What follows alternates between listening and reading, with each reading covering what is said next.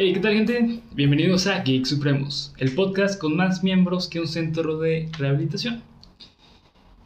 Y bueno gente, antes de empezar de este capítulo me gustaría dar, primero que nada, agradecimientos generales a todas las personas que nos están apoyando en redes, en redes sociales, compartiendo el podcast y siguiéndonos en tanto Twitter como en este, Instagram.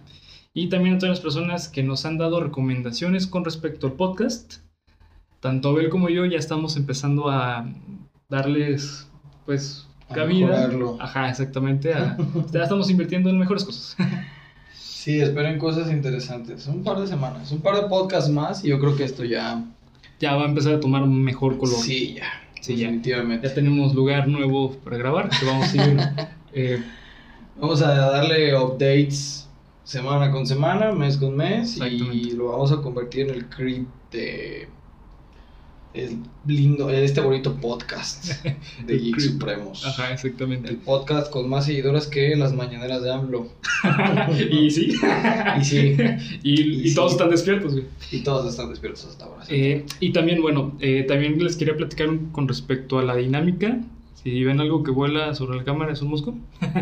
Pero bueno. que la cámara se cae. Ajá, es por un mosco también. Es por otro mosco que está, son tamaño Nebraska. Tamaño Nebraska. Eh, y bueno, con respecto a la dinámica del podcast, la idea es que lo vamos a subir semanalmente. Estoy diciendo esto porque el capítulo anterior no lo dijimos tal cual. Sí, no, no, no. creo que en el capítulo anterior pues, era un piloto que resultó mejor de lo que esperábamos y no terminamos por puntualizar algunas situaciones como que el podcast será semana con semana, etcétera, etcétera. Entonces, ahorita lo vamos a puntualizar un poco. Pequeñas, ajá, pequeñas cuestiones teóricas y técnicas. Sí, y bueno, pues este, la dinámica del podcast va a consistir en que tanto Abel como yo vamos a preparar guiones y nos los vamos a contar uno al otro. Eh, sin embargo, por cuestión de, eh, pues de administración de tiempos y de disponibilidad de tiempos, ahorita vamos a optar porque yo sea el creador creativo, eh, pues lo más que se pueda. Básicamente el guionista. El guionista. Del programa. Exactamente. Entonces, este, por el momento va a ser así, pero con el tiempo vamos a ir ya viendo cómo podemos adaptarnos a esa dinámica inicial. Eh, así que bueno, pues eh, por el momento es todo el prefacio. Eh, vamos a iniciar con el capítulo. Estás escuchando tu podcast favorito de cultura geek con comedia, en el cual yo, Bernardo Herrera, y mi amigo y compañero Abel Cuevas les vamos a contar aspectos. Ahora sí dije aspectos porque. Aspectos. Ajá. El, primero dijimos aspectos y pues como que no, aspectos, ¿no? Aspecto patrón debe de ser de otro podcast. Bueno, eh, aspectos que engloban. podcast al respecto. Aspectos que engloban el fenómeno social que conocemos como cultura geek. En este capítulo les voy a contar una guerra que lleva décadas la cual ha estado llena de traiciones, sudor, y no dudaría que hasta un poco de sangre y lágrimas derramadas en hojas de papel. Sexo, sudor y lágrimas. Eh, y bueno, antes de empezar, me gustaría hacerte una pregunta, Abel. ¿Te gusta leer cómics? No soy muy adepto de leer cómics, pero me gustan la, la, estética de los cómics en general. No he leído muchos en mi vida, pero los que he leído son son bastante buenos. Creo que he leído algunas joyitas del cómic. Ok. Eh, sí, bueno, yo también, yo sí soy lector bastante frecuente de cómics. Últimamente no he leído tantos, pero... Eh, ¿El pues libro vaquero no cuenta como cómic? Creo que sí. Es un cómic mexa, ¿no? Sí, sí, se cuenta como cómic. Sea, entonces sí he leído más de los que yo pensaba. como unos 200, yo creo, ¿no? eh, bueno, eh, yo sí soy lector y me acuerdo una vez, no sé si tú te acuerdas, de, de hecho por eso preparé este episodio, estábamos empezando la universidad. Sí, señor. Nos estábamos presentando en una clase. Sí, señor. Eh, yo comenté que a mí me gusta leer cómics y me hiciste una pregunta. ¿Te acuerdas cuál era esa pregunta no? Ay, creo que sí, DC o Marvel te pregunté. Ajá, exactamente, güey. ¿Y qué te contesté?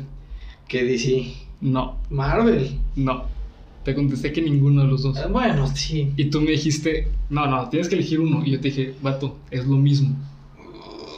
Ok, cinco años después de esa pregunta, mi percepción ha cambiado un poco. En aquel entonces creo que estuve de acuerdo contigo, si mal no recuerdo. En este episodio te voy a platicar cuáles son las diferencias y cuáles son las similitudes. Porque esa vez no te puedo contestar como te quería contestar. Así que sí, lo Sí, tenía- estamos hablando de media década del universo cinematográfico de Marvel. Ajá. O sea, Marvel cumplió 10 años con la salida de Avengers, Endgame, no, Infinity War. ¿10 años con Infinity War? Sí, señor. Ok. 2018. La verdad no soy muy fan de... de- Del universo cinematográfico. Pero estamos hablando de que nosotros comenzamos la carrera en 2015. 15 o 14, sí. 2015, agosto 2015. Y hoy, 2020, no, no, no es que la tuviera guardada, ¿eh? o sea, no... Válgame Cristo Jesús. Pero bueno, antes de empezar hay que describir qué es el cómic para poder hablar del cómic. Ok. Eh, el cómic también es conocido como comic book, como historieta o tira cómica. Cartoons. Cartoon, bueno, eh, cartoon... Cartoon ya es cuando lo, Animación. lo animas. Cuando cuando correcto, correcto. Eh, y bueno, tiene otros nombres, pero esos son los nombres más conocidos. Este consiste en una secuencia de imágenes, las cuales pues están entrelazadas en una historia, Correcto. las cuales cuentan visual, que son visualmente atrayentes, eh, porque tienen un estilo único el cómic. Eh, de hecho, es una manera, un estilo, eh, Es un, es un estilo de arte un visual. estilo de arte visual, Correcto. exactamente. De hecho, eh, los muy fans los llamamos incluso como el noveno arte. Eh, que ya- Cómic. ajá, el cómic, el noveno arte. Pero tendremos, bueno, tendremos un debate interesante sobre eso. Sí, sobre las bellas yo artes. pienso que es el videojuego. pero bueno, ahorita vamos a hablar un poquito de eso. Eh, bueno, eso va a ser otro podcast. Eh, y bueno, pues estas imágenes están Ujú. también junto con onomatopeyas, Ujú. es decir, sonidos visuales como pum, pau, clau, bam, o sea, todos los que Sí, existen. palabras que suenan a algo. Ajá, que te dan a entender que es un sonido. Exactamente. Fuerte. Si alguna vez vieron un video del Batman de los 60 Ándale, exactamente. eso es una onomatopeya. Exactamente. De hecho, el nombre de Pikachu, ¿sabías que está hecho por la onomatopeya de rayo para los, los japoneses? Órale. De hecho, eso es algo muy interesante. Las onomatopeyas van de acuerdo a cada región. Exacto. Eh, por eso en Japón hay diferentes tipos de onomatopeyas. Pero bueno, Si en México, ¿cómo sería una onomatopeya? Putazo. Vergazo. Pum, pum, putazo. ¿Cómo, déjate, déjate venir. cómo, perro. ah, déjese venir. ¿Cómo sería una onomatopeya mexicana, güey? Sí, está difícil de. Vergazo, chingazo. Ajá, está, está complicado de definir. Pero bueno, el punto es que eh, este conjunto de elementos envuelven al lector a un mundo de ficción, fantasía o reflexión cruda e impactante de la realidad. Es decir, el cómic es muy amplio. Y bueno, las primeras publicaciones eh, que se toman, que tienen estas características, datan del siglo XVIII en Japón. Japón, ¿no? Sí, tengo Japón. entendido que el origen viene en Japón. Sí, con exactamente. Imágenes que juntaban palabras. Exactamente. Yo tengo entendido, pues, que o eras escritor o eras pintor. Hasta que a alguien se le ocurrió Entre los dos. juntar ambas. Sí.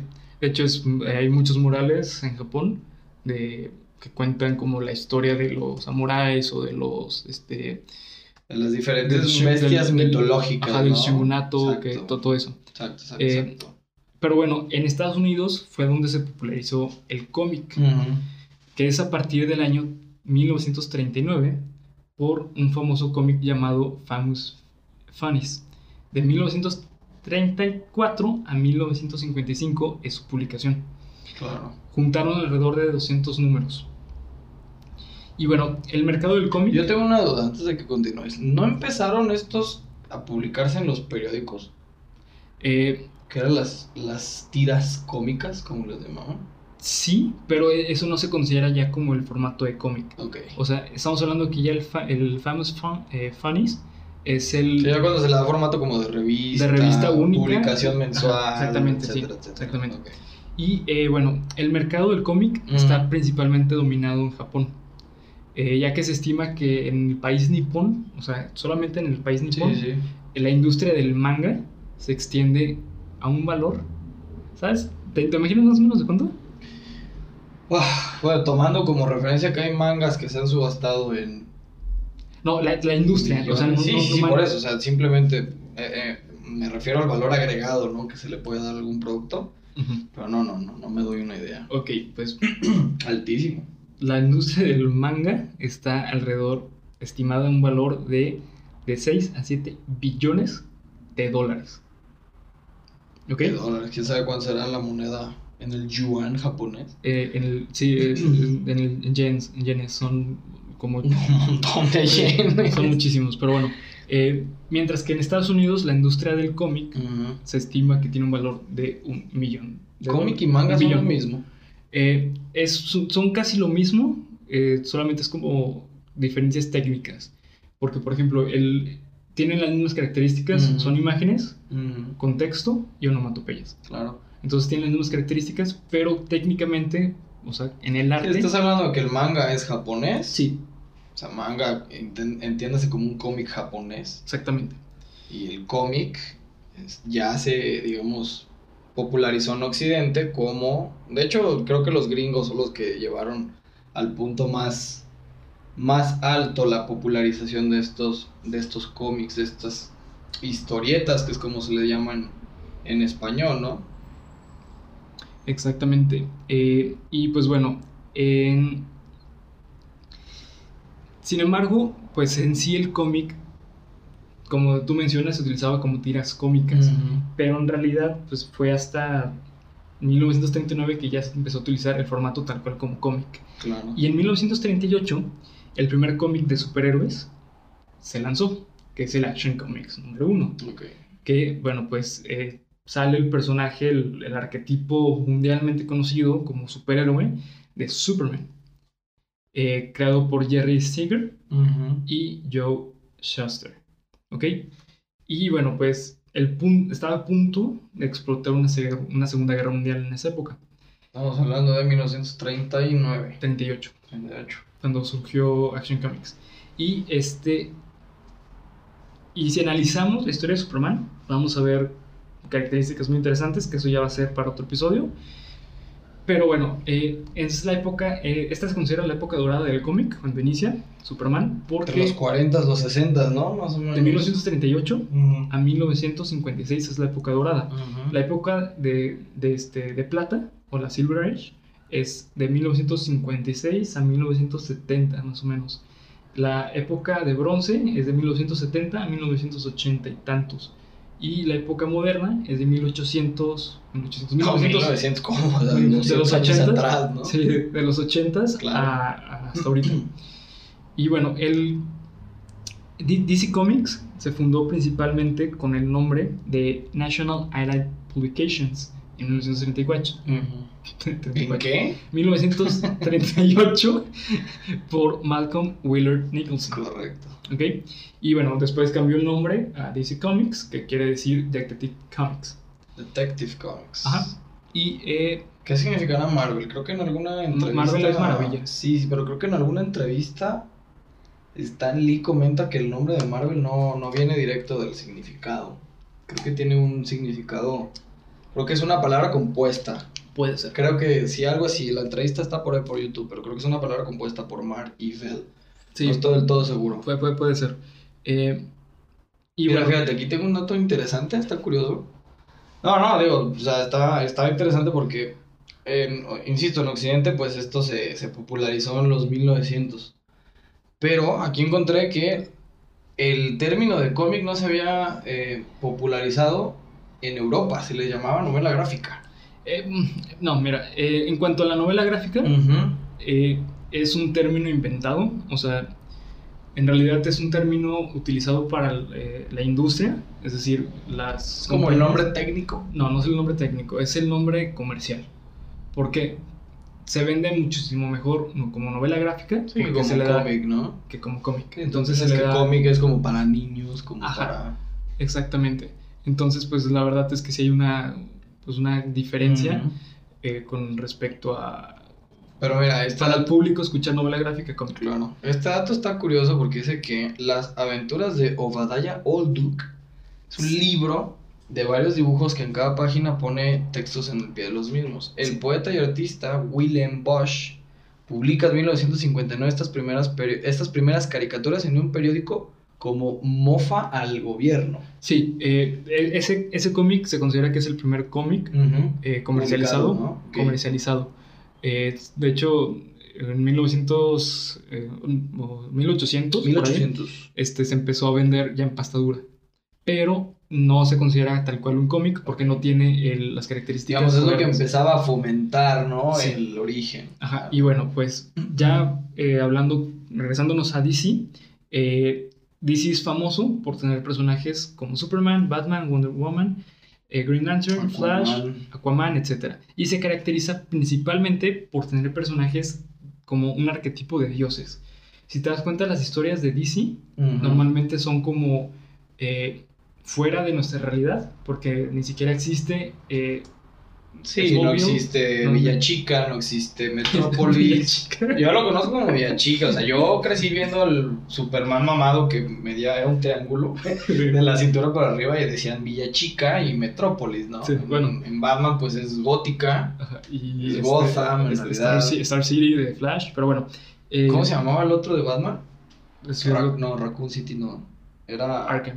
Arkham. Es- Hay otro. Pero es que Arkham es el. O sea, no, Arkham City no existe. Ah, la- Arkham, Arkham pues es el asilo de Arkham, Ajá, ¿no? Pero hay, hay otra. Bueno, en Bueno, fin. eh, este, hablando más de DC, eh, los cómics. Ah, y también, perdón, eh, si recordamos más o menos las caricaturas típicas de, de DC, vamos a encontrar que, por ejemplo, había un problema y los de. La Liga de la, Justicia. La Liga de la. Justicia lo solucionaron. Claro. O sea, era literalmente, incluso hasta absurdo por la época, porque era de los 60s, pero pues Sí, la Liga de la Justicia estaba en un lugar súper obvio. O sea, los villanos de la Liga de la Justicia siempre atacaban a todo, Ajá. menos el cuartel de la Liga de la Justicia, de la Liga de los super amigos, ¿no? Creo que fue como le, Sí, la ley le llamaron en, en- en el doblaje. Sí. Y bueno, pues los cómics más aclamados por DC son Mm. Watchmen, La muerte de Superman, Dark Knight Returns, The Kingdom Come. Returns, Correcto. Flashpoint. Yo personalmente, señores eh, y señoritas o señoras, No, Ok. ¿cómo? No, no, no. En esta audiencia no hay señoras. Pura señorita. pues no sabemos. Pero bueno, eh, me refiero por la edad. No sé quién puede llegar a escuchar esto. Pero bueno, ¿Cuál es tu predilecto de DC? Watchmen. Te tienen que leer Watchmen. Watchmen es un- una lectura obligada, incluso si no te gusta el cómic. Watchmen es el primer cómic. ¿Qué debes de leer? No, no sé si quedabas de leer, pero es el primer cómic que ganó un premio Hugo. Ok. Eh, Hugo es mi vecino. no es cierto. Eh, Hugo es mi tío que... es mi tío que. Ajá, da premios. Eh, da, da los premios de las kermeses cuando es 15 de septiembre, Navidad. eh, Es un idiota. pero bueno. Entonces, Watchmen. Watchmen, porque el premio Hugo es el, un premio que se otorga a literatura. Es, Es decir, como un Oscar de la literatura. más o menos. Entonces, es el primer cómic de la historia que ganó un premio Hugo. Y la verdad, la historia es muy buena. Yo sí tengo dos. ¿Cuál? Que los he leído, a lo mejor me falta cultura de lectura para. Para el cómic, pero A Death in the Family de Batman y The Killing Joke de Batman. Sí, son muy buenos. Yo creo que son las dos obras predilectas que te hablan del origen, bueno, para mí lo que es el villano probablemente de más renombre en los últimos 10 años, Sí, de Joker. que es The Joker. Sí. Creo que The Killing Joke es la que es muy buena. más te plantea la idea de cómo llevar a cualquier hombre a la locura, ¿no? Y que obviamente te mete esta onda de que no puede existir un Batman sin un guasón, bla, bla, bla. Sí. The Dark Knight Returns, en el cual, por cierto, la gente que fue hater de Batman v Superman está basado, parte de la película está basado en The Dark Knight Returns, parte. Más o menos. Parte. La, la verdad es que no. No, se todo. compara, no se compara. No, no, no, no hay, no hay comparación. De verdad no hay comparación. Pero parte de la película está basada en The Dark Knight Returns. Es. Yo creo que probablemente el cómic que dejó mejor parado a Batman en sus derrotas. Porque no perdió. Porque no pierde.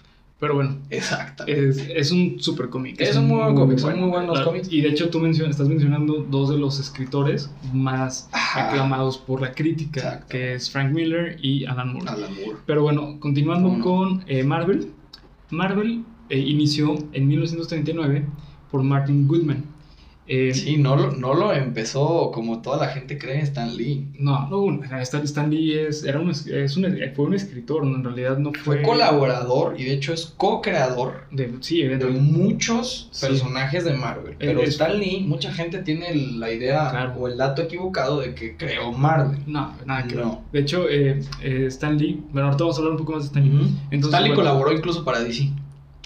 En algunos en, cómics. ajá, en algunos cómics. Pero bueno, eh, Martin Goodman empezó una editorial llamada Timely Comics, publicado, eh, publicando un primer capítulo, o un, perdón, un primer cómic llamado Marvel Comics, en el cual era una tira cómica con diversos títulos que tenían a la Antorcha Humana de Carl Burgos y Namor de Bill Herbert. Estos dos personajes siguen siendo bastante famosos hoy en día en, en este, en, En el mundo del cómic. De hecho, Namor, para los que no conozcan, es el original de Aquaman. Aquaman fue copia de Namor. Esta es una cosa que yo creo que vamos a estar también viendo en el podcast. Que DC y Marvel se han copiado. Ah, claro, por eso te digo que es lo mismo. Deadpool es una copia de Deathstroke. Sí. Apocalypse de Doom... No, Doomsday. no, De... Ay, se me fue el nombre. ¿Es Doomsday? No, Sí, no es Doomsday. Apocalypse es la copia de... Ah, Sí, o Thanos de, de, de Apocalypse, una cosa así. El punto Sí. es que DC y Marvel han tomado inspiraciones el uno del otro para crear iconos y para crear rivalidad entre ambas casas productoras. exactamente. Pues si hoy Marvel decide sacar un nuevo superhéroe, DC lo más seguro es que ya está preparando un nuevo superhéroe o un nuevo villano. Eh, así es como funcionan estas dos editoriales, porque son las dos editoriales más grandes de todos Estados Unidos, de todo el mundo en cuanto a cómics de superhéroes. Y bueno, en 1940 Ujú. eh, fue publicado el primer cómic de Capitán América, en el cual tenía como objetivo mostrar un super soldado para generar como apoyo moral Sí, al soldado estadounidense en la guerra. quería generar patriotismo, ¿no? Sentido de patriotismo Sí. en esta guerra Que, contra... que ya ves que Estados Unidos ni, ni Sí, Estados Unidos no necesita sentirse patrio- No. patriota, pero es tal su grado de patriotismo que tienen un, Superhéroe. un superhéroe propio. No, o y sea, no uno, ¿eh? Tienen varios. Tienen varios, pero es, eh, o sea, es la bandera de los Estados Unidos El- el- hecha superhéroe, Sí, ¿no? literalmente. Está muy cagado ese pedo. Yo no me considero fan del Capitán América como personaje, pero las películas de Marvel del Capitán América, La de primera es muy buena. las tres son muy buenas. Ah, no, Civil War es una basura. Civil War. Ah, Civil no sé. Uy, carnal, es que no te has leído el cómic. güey. No, no he leído la primera parte del cómic, no la leí. No, no, el cómic es muy diferente al, al, este, a la película. Pero bueno, eh, diez años después, eh, después de que se terminó la, la, la guerra mundial, los superhéroes empezaron a decaer. 55, más o menos. Bueno, sí, ajá. Ah, sí. la, la primera. No, la segunda. La segunda. No, sí, sí, sí, no, sí, me equivoqué, 1955. pensé que decías que en 1955 acabó. No, Pero no, no. más o menos por ahí en 1955 ya las personas ya no querían leer superhéroes. ¿Por qué? Porque en general los superhéroes, tanto de Marvel y DC, estaban enfocados a generar esta imagen falsa del super soldado o del superhéroe que ayudaba a todos, pero ya no se necesitaba esa imagen porque ya todo era próspero. Sí, eran tiempos de paz. Ajá. Entonces, en más o menos en esa época, eh, murió Timely Comics y resurgió otra vez como Atlas Comics, el cual tenía como objetivo eh, publicar cómics que reflejasen la tendencia de la televisión principalmente. Eh, por lo tanto, empezaron a publicar cómics como de títulos tipo western, eh, westerns, eh, de guerra, de espionaje, títulos románticos, o sea, cosas bastante del populacho, o sea, bastante general. Sí, que creo que fue cuando se empezaron como a popularizar las historias vaqueras, ¿no? Sobre todo en Estados sí, Unidos. Ajá, de hecho. Es lo del, sí, lo sí. del típico western. Sí, de hecho, si se han visto Once Upon a Time in, in Hollywood de Ujú. Tarantino, da un ejemplo perfecto. Ah, era con, con Brad Pitt, ¿no? con Brad Pitt y con este Leonardo DiCaprio. Eh, dan un ejemplo perfecto de por qué era tan importante el western. Y bueno, a pesar de generar una buena cantidad de, pues, de, de- De seguidores. no, de, de- de ventas estos cómics, no fue suficiente para mantener a pie la marca. Eh, por lo tanto, en 1961 eh, murió y volvió a resurgir como Marvel Comics, haciendo homenaje al primer cómic que fue un éxito total. Y, eh, y también regresaron al objetivo principal y era aprovechar las situaciones actuales que reflejaban las circunstancias mundialmente o de un sector específico del momento. El primer cómic moderno de Marvel eh, se llama Journey into Mystery, es decir, un viaje a lo misterioso, en el cual era una antología de cómics eh, de ciencia ficción.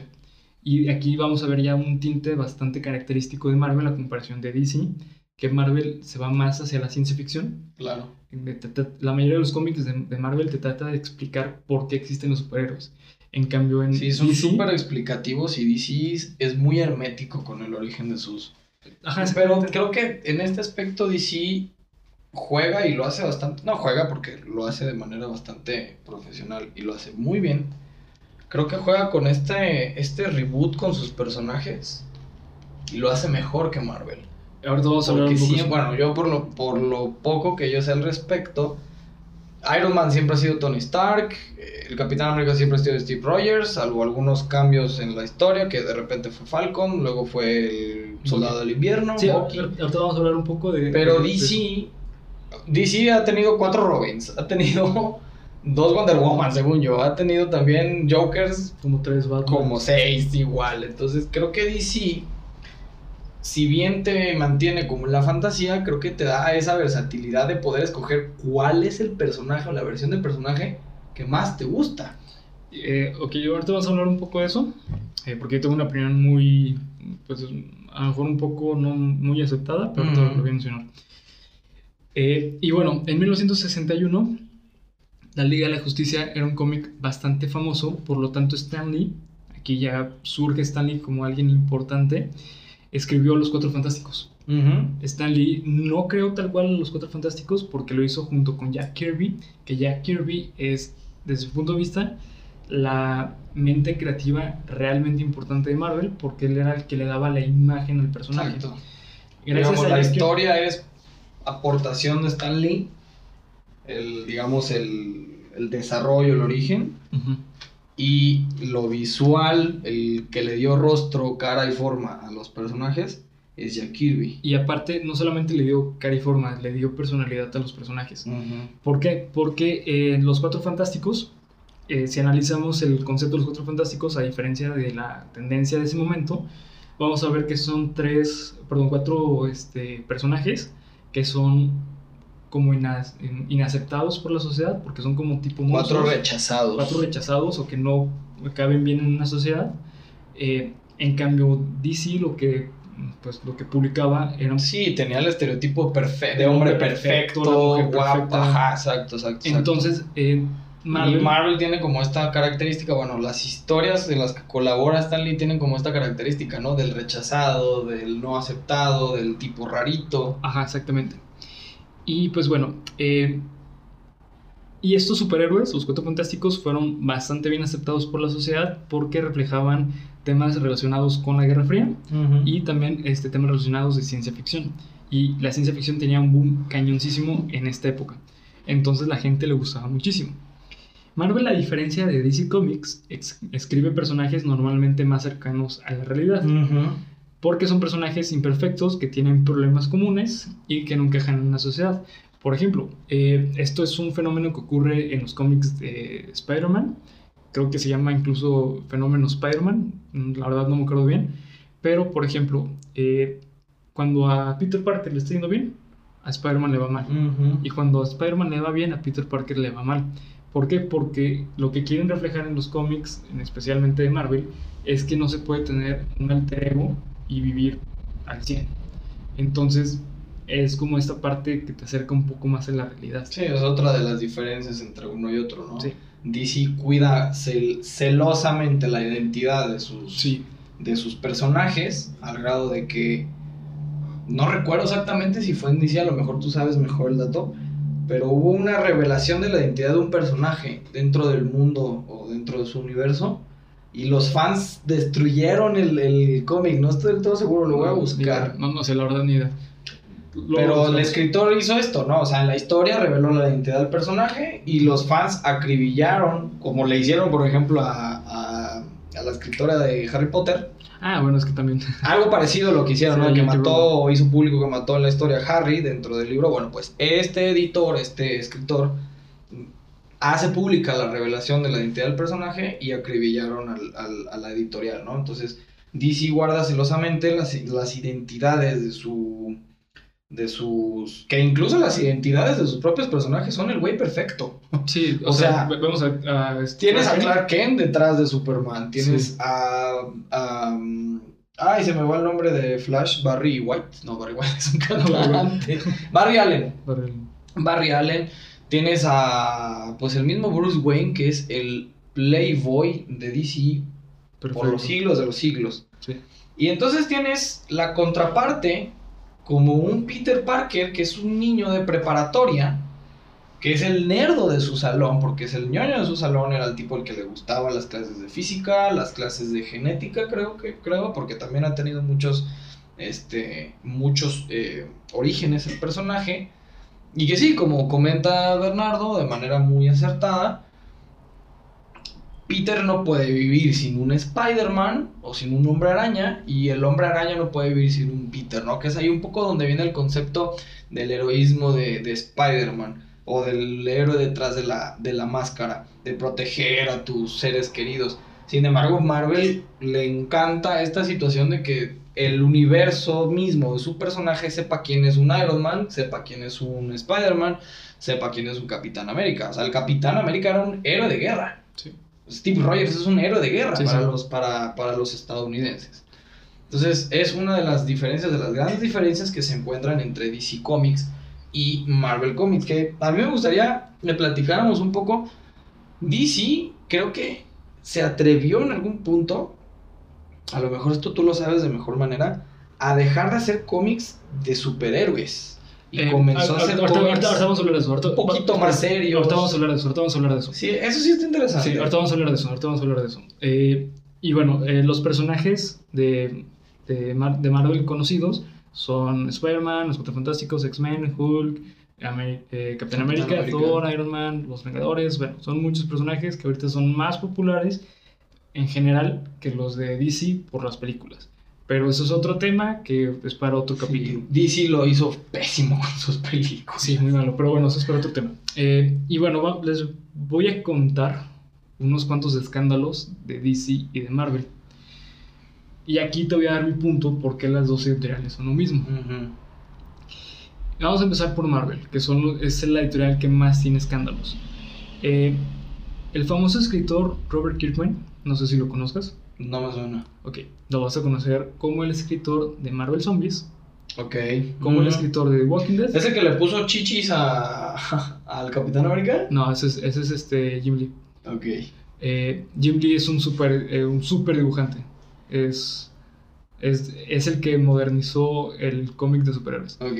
Pero bueno, eh, este escritor, Robert Kirkman, escribió The Walking Dead, ok. Marvel Zombies, Invincible y actualmente está publicando un super cómic que se llama Oblivion Song. Pero bueno, él, él este, menciona, de hecho, una entrevista que vi en YouTube, que es bastante nueva, de, de este 7 de julio de 2020, eh, menciona en el canal de Comic Tropes eh, por qué dejó Marvel. Él dejó Marvel desde el año 2000. Y, eh, sí, 20 y men- años. y menciona que tiene un gran disgusto a la compañía gracias a su ideología corporativa y su falta de escucha al creador creativo y limita a los creadores a lo que la compañía quiere como libertad creativa. Por ejemplo, él menciona que eh, más o menos creo que era cuando estaba escribiendo, cuando estaba publicando, creo que era Civil War, no recuerdo bien, él estaba escribiendo un cómic no tan importante porque como funcionan las dos compañías, Ujú. tanto Marvel y DC es que sacan macroeventos y aparte sacan historias chiquitas, pero lo más importante es el macroevento. Que en Entonces, este caso era Civil War. Civil War. Ajá, Entonces, eh, cuando él está publicando este, este cómic, él se da cuenta que no le estaba dando publicidad Marvel. Entonces, él organizó una rueda de prensa para, para dar a conocer su cómic.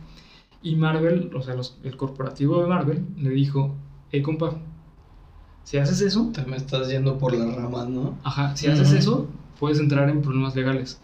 ¿Por qué? Porque yo como, como, como compañía, Ujú. yo tengo los derechos 100% de los cómics que tú escribas o que dibujen las personas. Obviamente que sean sus personajes. Claro. ¿Por qué? Porque nosotros te contratamos para que tú escribas lo que nosotros queremos que escribas. Y si yo quiero que tu cómic... Sí, cortas un poco la libertad creativa del, del editor, del Ajá, escritor. ¿no? Exactamente, entonces. Robert Kirkman dice, no es que yo me considere mejor que los demás, pero creo yo que si estás en una compañía, tienes tú el derecho de, de poder promover tu cómic, porque es tu creación. Si tú no estás tú, no existe el cómic. Sí, claro. Entonces es lo que menciona. Y bueno, otra... Es como si tú cantante te quieras meter a Warner Music y Warner Music te digan, mira, pues vas a cantar reggaetón, oye, pero yo canto balada. Vas a cantar reggaetón, ¿no? Algo parecido. De hecho, tanto Marvel y DC tienen cláusulas en sus contratos que no pueden utilizar ciertas palabras, no pueden, eh, no pueden eh, representar de, cierta forma los personajes, no pueden crear personajes nuevos, al menos de que se lo pida la, la industria. Y este, y bueno, eso es como lo más importante. Y bueno, otro escándalo que desde mi punto de vista se me hace pues, un reflejo otra vez de lo basura que es como corporación Marvel y DC.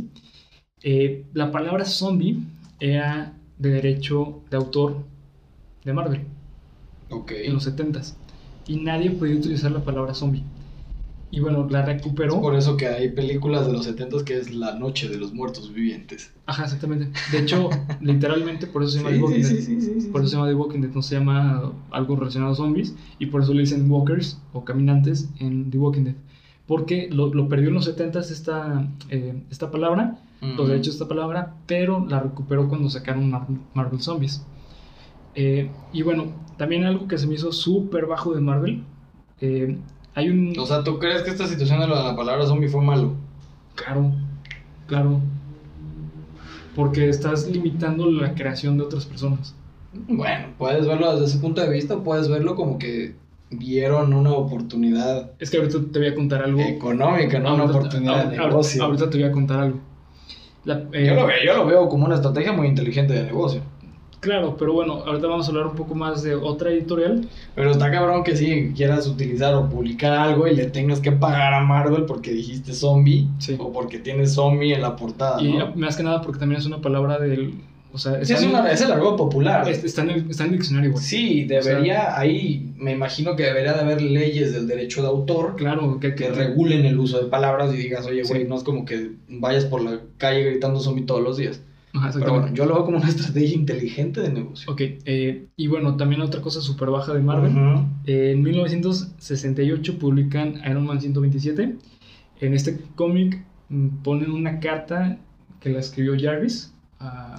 o sea, no, no, no, no La inte- inteligencia de Iron Man se no, la no, escribió. no, no, no. Eh, Jarvis originalmente no era una inteligencia artificial, era un mayor. Era el mayordomo de la familia. Stark, ¿no? Entonces. Jarvis le escribió Claro. a, a Tony Stark una Correcto. carta eh, diciéndole que él se separa de los Vengadores que porque eh, él men- menciona que es una familia que él consideraba, pero que con el tiempo dejó de verlo así por los intereses propios de cada uno de los integrantes. ¿Y qué crees? ¿Qué crees? Esa carta la escribió Dave Cockrum, creo que se pronuncia así, como carta de renuncia de Marvel. Entonces, ¿qué hizo Marvel? Agarró esa carta y en vez de cambiar, y en la carta menciona Marvel, pero en el cómic de, de Iron Man, eh, en vez de decir Marvel, pone los Vengadores. Es la misma carta, es la misma carta. O sea, ¿estás acuerdo que eso pues, te habla súper mal de una- Utilizaron un- Claro. un aspecto legal de una renuncia. Claro, o sea, es, es- es- en, un, en, en un video, este, justamente, perdón, justamente en el video de la entrevista de Robert Kirkman, eh, vi un comentario muy acertado y menciona, lo que pasa es que Marvel ve a... el- ¿A DC? no, ¿A sus creadores? ve a la industria Ok. como una cortadora de, de, de cemento. O sea, es yo lo hago como yo quiera porque tengo el poder de hacerlo. Sí, porque ¿qué otra industria o qué otra marca de cómic Es Marvel. de ese tamaño? Solamente hay dos, DC y Marvel. Son los únicos dos industrias de ese tamaño. Ahora, no me, no me, res- no me digas quién es mejor. ¿Quién es más grande ahora? ¿Marvel? ¿En qué? ¿Quién es más grande? ¿Quién Es- es, es que- más famoso? ¿Quién es, mejor es- haciendo las es cosas? que- Bueno, es que mejor no- no, porque eso ya, ya cae en gustos. Es que hay que mencionar que Marvel y DC no solamente producen ya cómics. Sí, no, era O sea, que- tienen películas, tienen series de televisión, tienen caricaturas, tienen cómics, tienen muchos productos. En cuanto a cómics, ahorita le está yendo mucho mejor a a DC, DC, ¿no? porque tiene más ventas. Porque la gente Claro. le está gustando más la creación de cómics. Y eh, Marvel, pues bueno, Marvel le pertenece a Disney. Es un dato importante. Sí, pero Entonces- no, no, no todo Marvel, ¿no? Marvel, No, Marvel Movies, o todo. También ya, ya- compraron la editorial. Desde el 2009. Oh my god, con razón. Sí, literalmente ya todo, todo También Marvel tendremos que desde- traer un, un podcast al respecto De por qué Disney com- güey, compró Fox, compró Sony, compró Marvel. ah, comp- no me, mañana va a comprar Amazon, güey. Vamos a volver a No Jeff. Bezos, el hombre más rico Sí. que jamás en la vida haya pisado el planeta. Ok, bueno, continuando con eh, los escándalos. Este, eh, de DC no encontré muchos, pero son bastante parecidos. En general, los escritores y dibujantes se quejan de esto de no tener libertad creativa, pero los más importantes son dos, o dos casos más importantes. Mm. Eh, los creadores de Superman eh, denunciaron a, a DC porque les, no tenían libertad creativa de su personaje. Teniendo en cuenta que como ellos empezaron la editorial con su personaje, Sí, señor. Eh, no había un contrato tal cual escrito que les dieran el permiso de utilizar la imagen a DC de Superman como ellos quisieran. Entonces ganaron la demanda y ganaron 30 millones de dólares. Obviamente vendieron el personaje, Claro. lo, lo vendieron a ese precio. Te costó 15 dibujarlo y lo vendo en 30 millones. Ajá, exactamente. Eh, Negocio. y el más importante, porque es un poco más moderno, eh, estamos hablando de Alan Moore. Alan Moore perdió contra DC sus derechos de todos sus cómics. porque los reclamó? Lo que menciona Alan Moore, en general Alan Moore es una persona bastante controversial. Él hace problema porque quiere problema. Es un, un creador bastante amante de lo que hace. Entonces, él no le gusta que DC o, bueno, las compañías digan, ok, ahora vamos a hacer una película. Porque él dice, es que yo no escribí una película, yo, escribí un cómic. Y no va a ser lo mismo. Si quieres una película, escribe ¿Habrá visto película. la película del Joker? No sé. Yo creo que sí. No, no creo. Bueno, quién sabe. No sé. Pero bueno, el punto es que eh, él peleó por sus cómics Sí. y los perdió. ¿Por qué? Porque cuando él ya escribió los cómics, ya lo hizo bajo contrato. Entonces, estamos hablando que, por ejemplo, Watchmen es uno de los cómics más vendidos a toda la historia de los cómics. Y él no ha visto, él lo vio, La película. no sé si no, no, creo que no lo había visto porque se quejó públicamente de la película, tanto de for Vendetta y de, y de, y de este, de Watchmen. De hecho, hay, una, hay, hay un chiste muy bonito en, ¿La película? no, en Los Simpson Ok. eh, que se burlan de, de Alan Moore eh, haciendo una parodia de V for Vendetta que era V for Babies o algo así. No creo que fue el chiste, pero se burlaban de Alan Moore porque él sí se queja de todo, pero la verdad creo que habla muy mal de la editorial desde mi punto de vista y de las dos que compran los cómics y en realidad no le están dando algo nuevo a la, a la audiencia. Están sacando cada rato reediciones de, Ujú. de, de estos cómics, te lo venden como algo nuevo, pero en realidad es algo viejo. Es, es un parte como, por ejemplo, lo que hacen con, con Super Mario, ¿no? Exactamente. Con Mario World, que Claro, es el mismo personaje, la misma dinámica de juego, pero que tenemos jugándolo 30 años, ¿no? Exactamente. Y bueno, la, la verdad es que desde mi punto de vista, DC desaprovechó a Alan Moore, porque Alan Moore es un escritor demasiado importante para la industria.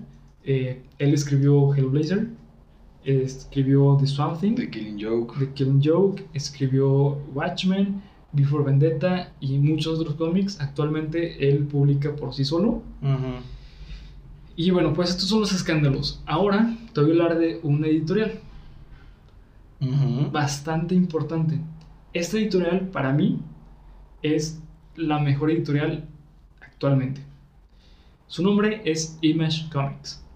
Esta editorial surgió en 1992 y surgió como una editorial, con- eh, esta editorial actualmente es considerada la tercera editorial más grande de todo Estados Unidos la cual es conocida como la editorial de cómic independiente por excelencia. ¿Por qué? Bueno, lo que pasa con DC y Marvel es que por tanta demanda que tienen, o sea, tanto por personas que quieren trabajar en Marvel y en DC, se tuvieron que hacer los contratos de decir, ok, si quieres trabajar conmigo, entonces hazlo bajo mis reglas. Eso afecta a la industria mm, como creativamente. Mm. Sin embargo, eh, Image Comics lo que dice es, ok, yo te voy a publicar tu cómic. Tu cómic, tú tienes los derechos 100% de este cómic. Por lo tanto, O sea, como- se refiere a regalías, edición, tienes- libertad creativa. Sí, exactamente. De hecho, yo tengo un cómic que estoy escribiendo. Eh, cuando lo empecé a escribir, me- yo lo, pues, lo quiero publicar, ¿no? Entonces me puse a investigar editoriales y la que mejor vi como en cuanto a publicación Ujú. como freelancer es... Digamos, Image Comics es eso, ¿no? Un freelancer, Sí. un outsourcing de, de editores, Ajá. de publicistas, etc. Pero lo que pasa es que ellos te dicen, ok, tú tienes, nosotros no te vamos a promocionar el cómic, tú promocionalo. Tú tienes Ok. la libertad total de hacerlo como tú quieras. Los miembros o los creadores, todos participaron en Marvel. Todos. Todos y algunos que otros en DC. como el Morena, ¿no? que todos estaban en el PRI y ahora todos están en Morena. Pero eso sí funciona. Qué bonito, pero esto sí vende, ¿no? Esto sí jala masas. Y bueno, los fundadores originales de Image Comics son los siguientes. Todd McFarlane, también conocido como el creador de Venom. Ok. ¿ok? Eric Larson, Jim Valentino, Mark Silventri, Rob Liefeld, Wallace eh, Portacio, la verdad no sé cómo se pronuncia, y Jim Lee. Esos son los principales. Cuando me- Pequeña interrupción por parte de mi perra. Sí. Bruna, ven y saluda. Eh, y bueno, con el tiempo, el equipo creativo empezaron a sacar sus propios estudios. Y publican bajo Image Comics, pero lo producen en sus propios estudios.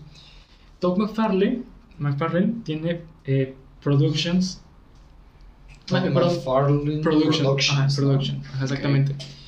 Willstrom Studios es de Jim Lee. Top Cow es de Mac, eh, Mark Silvestri. Silve- Silvestri. De hecho, el universo de Top Cow es uno de los universos más grandes de la industria del cómic. Está Witchblade y van otros cómics bastante importantes.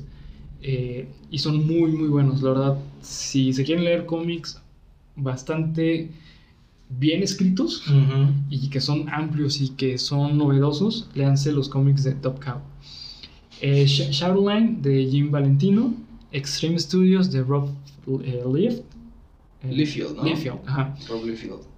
Highbrow Entertainment de Lick- Eric, Eric Larson. Larson. Y bueno, en 1966 eh, Jim Lee se regresaría, se iría a DC. De hecho, ahorita es uno de los escritores por excelencia de DC. La mayoría de los cómics grandes, Jim Lee es de los dibujantes. Eh, le vendería su. eh, se iría a DC y le vendería su estudio a esta casa editorial. En el año 2000, Robert Kirkman se va a ingresar al, grupo y va a crear el famoso estudio Skybound, que es donde se publicó eh, eh, The Walking Dead. O sea, solamente The Walking Dead. ¿Estás seguro que The Walking Dead es... Sí, creo que las dos más conocidas, por Es lo que estoy leyendo aquí, eh, es The. Walking Dead, Spawn. Sí. De hecho, ahorita los voy a leer. Eh, los cómics más conocidos o más emblemáticos son Spawn, de, Mac- de McFarlane, The Walking Dead, de Kirkman, Savage Dragon de Larson, Witchblade de Silventry y Saga de Brian K. Vaughan. Si no se ha leído Saga de Brian K. Vaughan, háganlo ahorita. Es, desde un punto de vista, de los mejores cómics modernos y de la historia. Es un cómic súper... eh, mm, ¿Cómo decirlo? único, es un cómic único. Simplemente la historia está bien escrita. El dibujo es una chulada. Creo que se ganó como tres veces seguidas eh, eh, un premio Eisner. Por... El premio Eisner es como el premio, el Oscar de los cómics. Eh, se ganó creo que como tres veces de mejor dibujo con Fiona Staples. Eh, y bueno, como respuesta de Marvel y DC ante Image Comics, sacaron también sus propios sellos, que son como sellos alternativos de lo que originalmente es Marvel y DC. Como Marvel, extensiones, ¿no? De las casas Ajá, editoriales. Marvel tiene a Marvel Max, que nació en el año 2001 y es una alternativa más violenta de ciertos títulos. Y aquí surgieron varios personajes famosos, como son Ujú. Jessica Jones, con el cómic Dalias. Sí, es muy bueno, es muy, muy bueno. Eh, Top. Exactamente. No solo la personaje, el universo de la Sí, personaje. es muy bueno, es una historia muy buena. Y No sé la serie qué tan buena esté, está- a mí no me gustó. no sé, pero el cómic, mira, El cómic es muy Top. bueno, sí. Eh, y también The, The Punisher también surgió en Marvel Max. Y hay un The cómic, Punisher que yo creo que ya debe de ser uno de los personajes más controversiales de Marvel. por eso lo sacaron en Marvel Max. ¿Por qué? Sí. Porque Marvel, al ser una corporación, Pero o sea, sacas, sacas a Marvel Punisher, pero dejas a Deadpool, ¿no? es que es muy distinto, güey. Ah, no, bueno. Es muy distinto. Deadpool es comedia combinada con gore.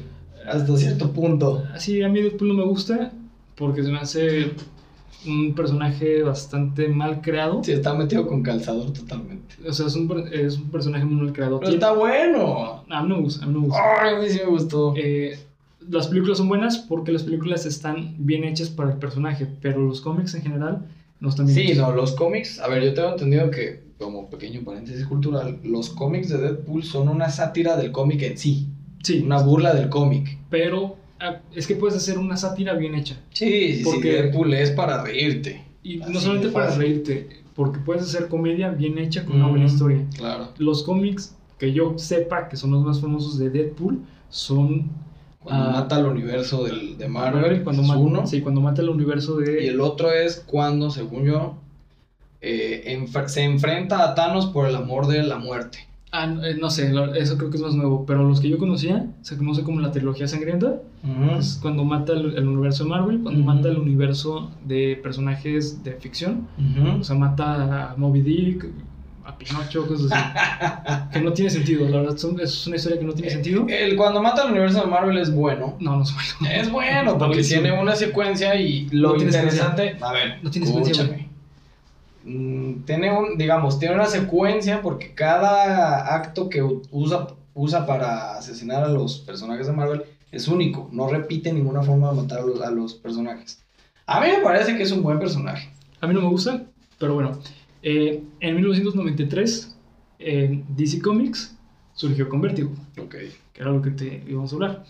Eh, y básicamente eh, Vertigo publicaba historias que no se atrevían a ser publicadas en Before, eh, perdón, este, eh, publicadas en, en, Spoiler, Before, Sí. Before Vendetta en DC porque son historias mucho más Digamos que maduras. son más maduras, más para un público adulto. Sí. ¿Pero Son qué crees que no? historias que creo. Ya no existe Vertigo Comics. No, pero nos dejó joyas como Before Vendetta, que gracias a Dios creo que tuvo un tiraje grande, bueno, más o menos interesante Ahí te, de va, ahí ahí te va la historia de Before Vendetta. Before- Creo que de hecho DC trató de revivir Before Vendetta, creo, Sí, si mal no me equivoco. O sea, no, no, es que ahí te va. no, no, no, o sea, me refiero que trataron de continuar con el universo de Before Vendetta. Y gracias a Dios y a la Virgen María y a quien ustedes quieran, la película cayó en manos del mismo productor que Matrix, la misma casa productora. Entonces, si no han visto Before Vendetta la película, con Natalie Portman, creo que es la protagonista, véala. En remember, serio. remember. Véala. Sí, sí, sí, sí. Sí, es muy buena. Pero bueno, es que el cómic es una chulada. Para mí es mi cómic favorito. Eh, pero bueno, eh, murió eh, este editorial, bueno, este sello, porque DC Comics lo empezó a dejar de lado. Ya no le daba interés. ¿Por qué? Porque ahorita DC Comics está regresando totalmente a los superhéroes. De hecho, Sí, sacaron... les está haciendo reboots completos. Sí, de hecho ahorita sacaron otra, otro sello que se llama DC Black Label. Este sello, eh, básicamente lo que saca son cómics, pero con historias más oscuras o más... Más adultas. Más llamémoslo de adultas. esa forma. que desde mi punto de vista es, es totalmente como innecesario haberlo sacado, porque primero he seguido con Vertigo. Vertigo es famoso mundialmente y si por sí Vertigo ya era famoso por sacar muy buenos cómics, eh, eh, Black Label ahorita no está teniendo fama porque no era necesario. Pero bueno, eh, uno de los cómics famosos de Black Label fue, es, perdón, Batman Damned. Es un cómic bastante oscuro y bastante raro. También Batman White Knight. Ahorita están sacando muchas cosas de Están Batman. sacando demasiado cosas de Batman. Creo Sí. que están abusando de Batman y de su universo. Acabas de decir el punto Exacto, porque, ¿Abusan? porque no me gusta ni Marvel ni DC. Porque abusan, ¿no? Abusan de los Claro, personajes. sí. Acabas de decirlo. Es que creo, a ver, otra vez, yo, yo lo veo desde ese punto de vista que lo, tras, lo, lo comparo mucho con las recetas que utiliza Nintendo. Nintendo tiene vendiéndonos los mismos juegos 40 años. Tú compras o escuchas que sale un nuevo de Legend of Zelda, salvo el último que salió para Switch, era el mismo juego.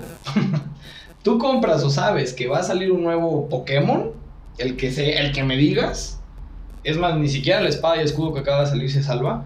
Y es la misma historia. O sea, te cambian el protagonista por otra skin, ¿no? E- esa misma receta a los cómics les ha servido desde los años 60, 70. O sea, tienen prácticamente el mismo tiempo de, de hacer este, digamos, la estrategia Publicitaria. publicitaria. Estrategia De publicitaria. venderte lo mismo 10 veces. 10 veces, ajá. Cuando, por ejemplo, pudieran venderte el Batman número 1570 con 20 años de diferencia. No existe, no pasa. ¿Qué es lo que sucede? Por lo que estamos aquí comentando en el podcast. Van creadores de contenido, entran creadores de contenido, entran editoriales, las generaciones cambian porque hoy en día no me imagino un Spawn ni un Punisher siendo publicado. Spawn, claro. ¿Spawn? Spawn sigue siendo publicado. Es que Spawn es Image Comics. Sí, Creo que sí, sí, bueno, probablemente estoy haciendo mal la, la referencia. Lo que me refiero es que hoy en día no me imagino cómics muy, muy crudos siendo, este, siendo publicados sin que salte algún fanático diciendo esto es políticamente incorrecto. Entonces, sí, sí abusan bastante. Yo también le había dado algún punto eh, esa lectura al, al fanatismo sobre los cómics, sobre los personajes, que todo es lo mismo, solo le cambias el, el- el- el apodo o solo le cambias el título. Sí. Si antes te vendían los Avengers como los héroes más fuertes del universo, pues ahora te venden los Avengers así, tal cual. Antes te vendían Spider-Man y sus amigos, porque la original era Spider-Man con una vieja que era de fuego y un cabrón que era de hielo. Es- esa era la caricatura. Esa era la- originalmente era, Originalmente. Spider-Man. Y luego vino el Spider-Man de Fox Kids. Y luego te volvieron a vender de Amazing Spider-Man. Y luego, o por ejemplo, Batman que tuvo Batman de DC, eh, que se publicó en Warner.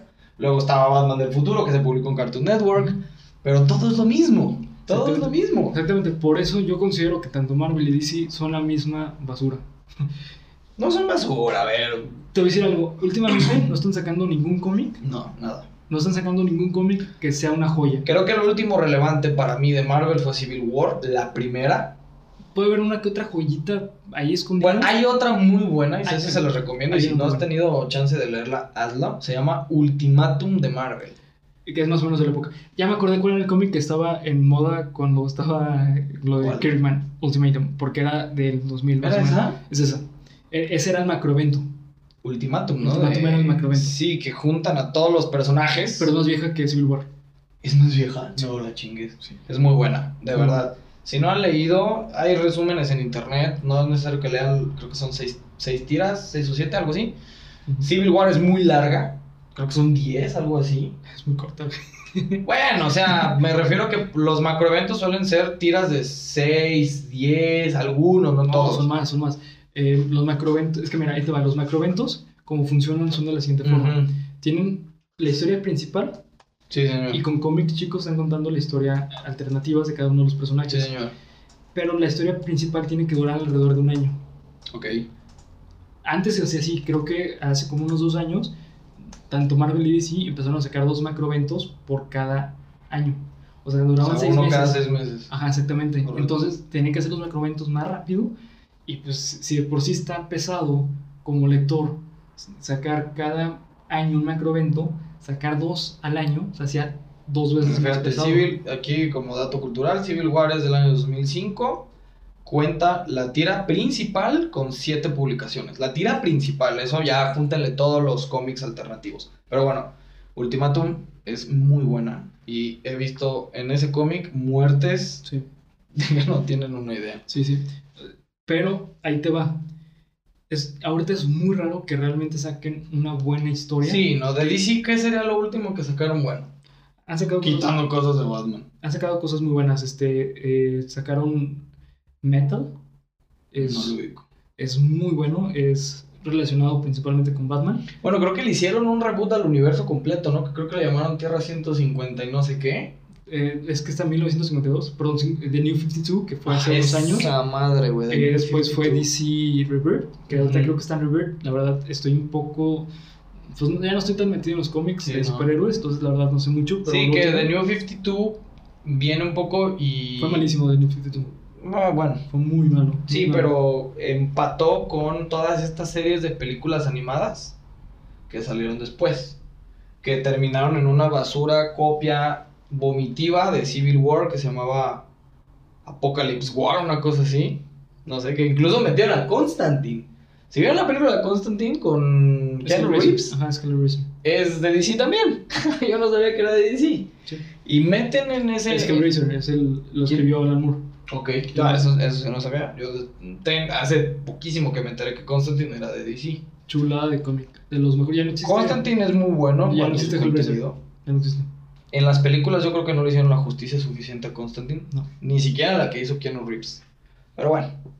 Sí, entonces, bueno, señores, la verdad es que si quieren meterse eh, en los cómics, yo personalmente. Esta no es una buena época para hacerlo. No, a ver, yo personalmente no recomiendo que se, que se lean un moderno, yo les recomiendo que se lean, la verdad les voy a dar un- un- unos títulos que yo personalmente les recomiendo tanto de Marvel como de DC.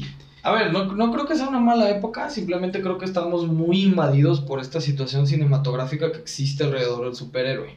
Los últimos eventos grandes de películas en el mundo han sido películas de superhéroes. Sí. No sé si afortunado o lamentablemente. Entonces creo que ahorita estamos como muy, ¿cómo decirlo? Están, Infectados, muy eh, es- eh, yo, idealizados. Creo que la palabra es idealizado. yo lo veo hasta como una forma de contaminación Sí, artística. sí, sí, sí, por supuesto. Estamos muy bombardeados Sí, Hay demasiados superhéroes, hay demasiado Disney, hay demasiado Batman, hay Mucho. demasiado Guasón en el mundo. sí. Y creo que nos estamos, o sea, se ha dejado de ver situaciones. Y lamentablemente, por ejemplo, Los Cuatro Fantásticos eran mi caricatura de la vida de niño. Y veo las películas, las tres que existen, ¿eh? porque ni siquiera las primeras dos eran buenas. Y son basura. Son muy malas. Entonces, ah, creo que esta no es que sea una mala época, simplemente es una época, como lo dijimos hace rato, de abuso del superhéroe. Y te voy a decir algo también, eh, si lo vemos mm, como lector, prim- eh, prima- perdón, este, novato, es difícil ahorita meterse a la industria del cómic a leer porque no sabes qué leer. Entonces creo Sí, que se están, es jugando en contra hacia ellos es mismos otra. porque tú te metes ahorita y a lo mejor ya te estás leyendo un cómic que ya no está siendo publicado. Entonces tienes que buscar un cómic que esté siendo publicado para poderlo leer.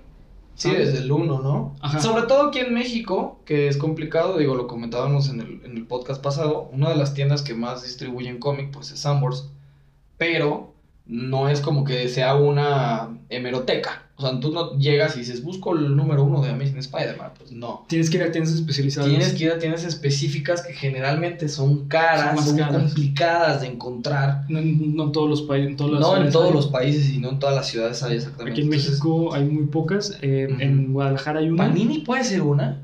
Eh, lo que, no, bueno, lo que pasa es que Panini está trayendo eh, las licencias de otros cómics Sí, y, y las está, solo las distribuye. las traduce y las distribuye, pero bajo su mismo editorial. Pero si tú quieres buscar cómics en específico, tienes que ir a una tienda en específico. Sí, tendrías que esperarte a que se publique algo Eh, ahí te va. Eh, hay, desde cero. hay, hay tiendas, eh, por ejemplo, aquí en Guadalajara hay una tienda que tiene muchos de mis ahor- ahorros de niño, que se llama eh, Fantástico. Todavía existe. Claro. Antes, antes Está, era el está en el centro, ¿no? Eh, estaba en Chapultepec. Ahorita Eh, está Pedro Moreno. Sí, sí, sí, sí. sí. Entonces, este, les recomiendo que chequen Fantástico. No Sí, es. de niño si querías ir a comprar tus álbumes de Panini, era en esa tienda. Antes era Comic Castle. Sí, era. Comic un- Castle, sí es cierto. Sí. Ay, qué bonitos recuerdos, güey. Uy, bueno, Pero bueno, eh, entonces, si quieren empezar a leer cómics, yo les recomiendo eh, que empiecen a leer cómics famosos de personajes. Por ejemplo, si quieren empezar a leer Batman, que es lo que yo más conozco de DC, empiecen leyendo este, The Dark Knight Returns, Batman Year One, este, A Death in the Family. A Death in the Family, Este también. Eh, ¿cómo, The cómo se- Killing Joke. The Killing Joke, ¿cómo se llama el que le rompe la espalda? Ah, contra Bane. Ajá. Pero eh, no me acuerdo el nombre del, del cómic. Hay una, si vieron la trilogía de Batman de Christopher Nolan, cuando Bane le rompe la espalda a. Batman, en el cómic es dos veces más feo. Sí. Porque lo parten dos, literal lo parten sí, dos. Entonces, en el cómic, obviamente, pues Tom Hardy, yo me imagino que no tenía la fuerza suficiente para Ah. partirlo en dos. no, y no se podía Y no se podía hacer porque, pues, Era pobre-. Exactamente. Pero en el cómic, cuando Bane le rompe la espalda a Batman, es. Mira. Es que eso es lo que les digo. Las derrotas de Batman Breakdown. son artísticas, güey. O sea, ¿cómo se llama? Breakdown. Breakdown. No, no, no, no estoy del todo seguro. Pero las derrotas de Batman son las derrotas más perras que he visto en la vida. Ni siquiera. Ni siquiera Cruz Azul perdiendo finales en el fútbol tiene derrotas tan bonitas como las de Batman. En serio, en serio, en serio. Sí. Pero es un cómic muy bueno. Nightfall. Batman Nightfall. Que es como la caída de Batman. Ajá, sí. Es una chulada. eh, me lo leí hace poco, de hecho. Y ese cómic me volvió a gustar. Ahora, otra, otra pequeña recomendación, que esa se las doy yo, porque yo no era, no soy muy fan del cómic, pero cuando los empecé a leer, los empecé a leer en internet. Hay mucha, no quiero fomentar la piratería, por supuesto que no, pero hay algunas páginas de internet que si bien no es que tengan la publicación oficial, se pueden conseguir cómics en internet. Sí. Esto yo creo que como cualquier hobby, si te quieres meter y tienes lana para invertirlo, hazlo. Hazlo. Si te quieres meter por la sabiduría popular, hay muchísimas páginas de internet que distribuyen cómic. Y a ver, otra cosa que sí que me gustaría decir, no nada más existe Marvel y DC. Hay cómics independientes. Está IDW. eh, También está. eh, hay un.